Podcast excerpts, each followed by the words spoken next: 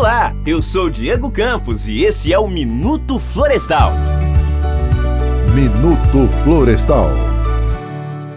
Hoje o assunto é o desenvolvimento social do Vale do Jequitinhonha.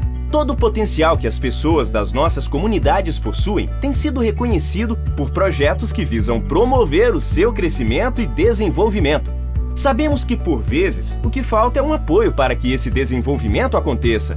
Mas a parceria de pessoas dispostas a fazer o bem viabiliza iniciativas que geram emprego e renda, valorizam a cultura local, resgatam e preservam o meio ambiente.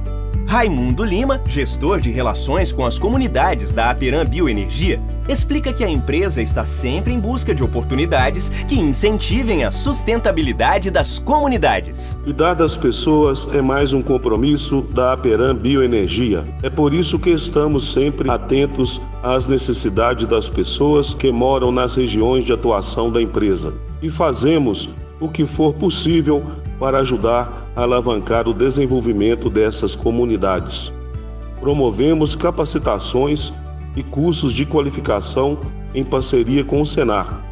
Fomentamos projetos e atividades que geram emprego e renda, como apicultura e artesanato, que são hoje atividades já consolidadas no Vale do Jequitinhonha.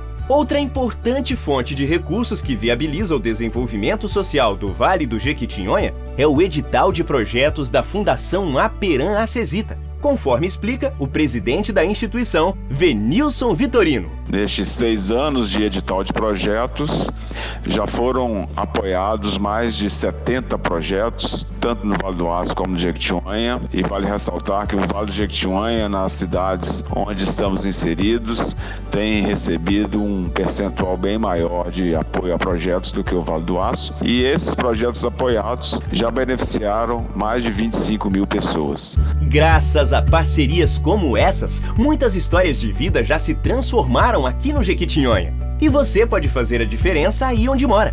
Conhece algum projeto social perto de você ou vê que a sua comunidade tem potencial para crescer? Seja a mudança que você deseja ver à sua volta. Veja em que pode ajudar e some forças para beneficiar quem precisa. Essa é uma dica do Minuto Florestal para você. Semana que vem, vamos falar sobre o combate natural de pragas que atacam florestas de eucalipto. O Minuto Florestal fica por aqui. Até a próxima!